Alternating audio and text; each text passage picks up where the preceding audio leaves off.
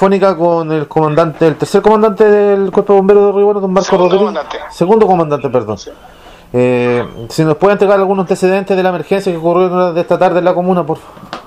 Eh, sí, efectivamente, como a esa hora de mm, las 12 del día, eh, recibimos una alarma de, de la empresa Sal por fuego en bodega de la planta de tratamiento de aguas que se encuentra en el de, eh, al lugar se dirigieron eh, dos vehículos contra incendio del cuerpo de más una unidad de materiales peligrosos y un vehículo aljibe, eh, lo que pudimos controlar hace 15 minutos, sea, a las 13, eh, 10 horas aproximadamente. En este momento se encuentra Carabinero en el lugar, la Oficina Comunal de Emergencia y la gerencia operativa de la empresa SAL que está en el lugar.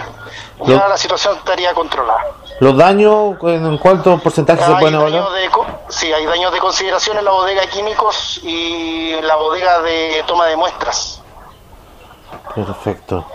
¿Las causas probables que se pueden hacer este En siniestro? este momento no tenemos las causas basales del, del siniestro, sin embargo, eh, en la tarde se dirigirá el Departamento de Investigación de Incendios de la institución a revisar las pericias del, del incendio.